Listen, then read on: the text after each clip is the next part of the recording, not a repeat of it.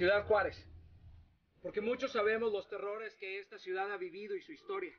Sus matices y sus bemoles, sus contrastes y sus maravillas y cómo gran parte de México está pintado de injusticias que se pierden en los expedientes llenos de sombras y procesos judiciales de mentiras, entre la corrupción y el maquillaje de pruebas, la indiferencia y el terror unido, vivo y latente, de pistas que no termina por armar un dolor irreversible, donde la brutal violencia entre los nombres y el misterio, donde solo abunda el silencio. No son simples muertes, sino crímenes impunes. Y aún así, la gente de Juárez sonríe, vive, trabaja y como valientes ante el miedo y el temor, dan un paso día a día en sus sueños y en sus metas. Aquí, aquí se amanece y se trabaja desde las 4.30 am. Los mexicanos tenemos una voluntad inquebrantable, sabemos cómo vacunarnos contra el dolor. Y aunque no es ausencia de empatía por el dolor ajeno, en ocasiones no queda más que mirar y buscar con destreza la belleza dentro del fango o el infierno que está a la vuelta de la esquina. Muchos, muchos estamos alejados de la realidad y nos adormecemos en ocasiones, pero la única manera de contrarrestar el mal es estar enfocados en el bien. El dolor es el único idioma en donde todos decimos lo mismo, pero sonamos diferente. Pero ante el dolor y el terror todos tenemos una posición que defender. Hemos sido llamados a la buena batalla y aunque la lucha se incremente y parezca dura, huir no es una opción o posibilidad, ni hoy ni nunca. Debemos de dejar de vivir a la defensiva y comenzar a vivir a la ofensiva. No aguantemos nuestra posición, que aguante el enemigo. Nosotros avanzamos. El mundo, el mundo en contra del bien solamente tiene dos opciones, replegarse y huir o sufrir las consecuencias de la bondad.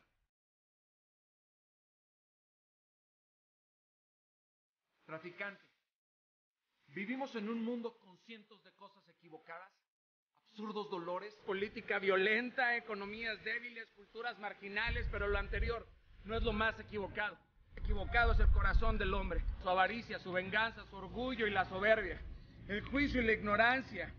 Esos son los epicentros del terremoto que nos tiene a todos en los escombros. Hay algo trágico y profano, algo deshumanizador y denigrante en el estado actual de nuestros corazones.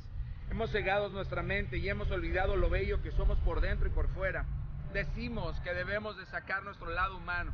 Y eso es incorrecto, solamente debemos de recordar que lo somos.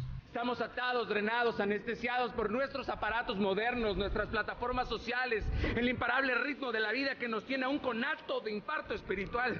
Todo eso nos distrae del sorprendente mundo que habitamos, en la inigualable belleza que nos rodea. Ya no miramos, ya no observamos, solamente vemos y no sabemos qué vemos, solamente percibimos, pero no lo vivimos.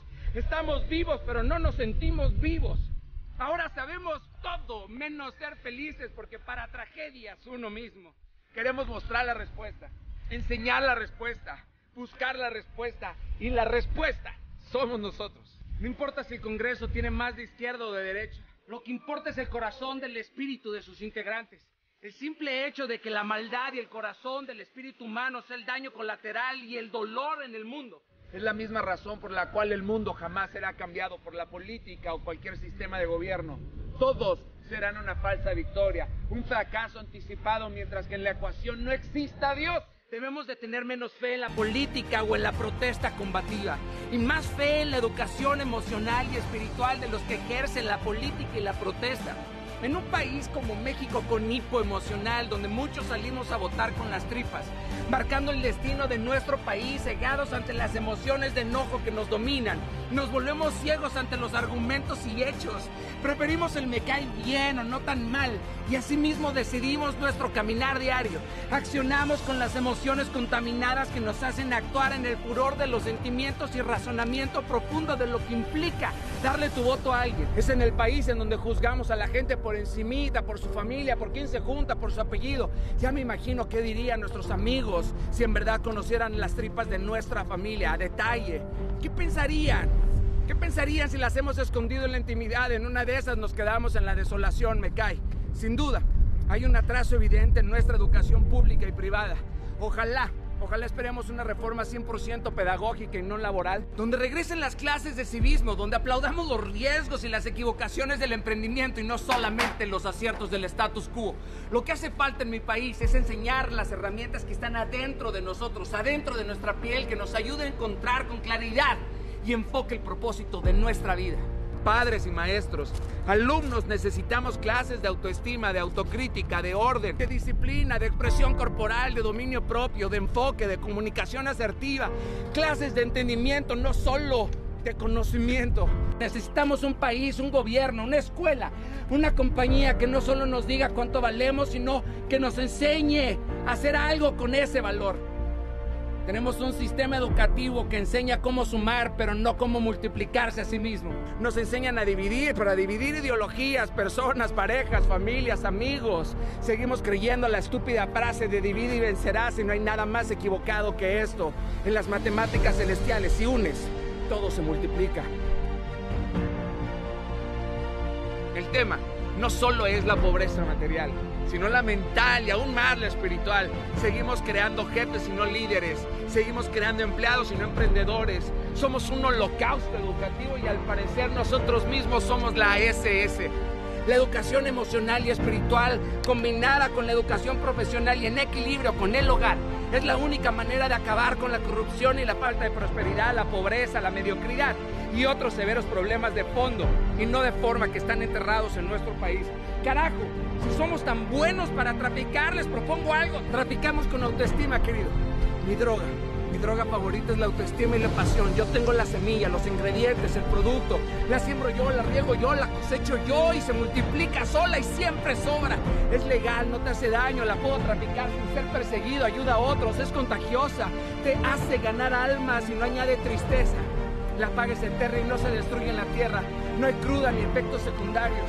Mejora mi entorno y potencia mis talentos y mis dones. La única droga que podría combatir al mundo de las drogas es la autoestima. La autoestima arranca las muecas y la ira, destruye la sombra y te pinta una sonrisa a ti y a los tuyos. Mejora la química y ambiente de mi cuerpo, modifica mi genética, me da visión y enfoque, me levanta ante las dudas y me prepara para el conflicto. Sana enfermedades, me ayuda a discernir sabiamente, me coloca en una balanza de paz y gozo. Activa las endorfinas correctas y en su justa medida. Es una de las herramientas más poderosas que el ser humano podría tener, ni alta ni baja. Simplemente sana, estable, equilibrada y en sabiduría. Así que me declaro culpable de ser un traficante de autoestima y pasión. Es más, te invito a drogarte conmigo y atreverte a condenarte a vivir en el espíritu todos los días de tu vida. Alucinarás más duro que con cualquier químico y verás cosas que ninguna sustancia podrá darte. Ve y sé un traficante del bien y ganarás mucho más de lo que se gana con el mal. Todos seremos probados. Todos tendremos promesas tardías, pruebas dolorosas, oraciones no contestadas, críticas inmerecidas, incluso tragedias y golpes que jamás imaginamos, pero sé valiente, porque toda la vida es una prueba. Pero al final, al final de todo, todo va a estar muy bien. Te lo prometo.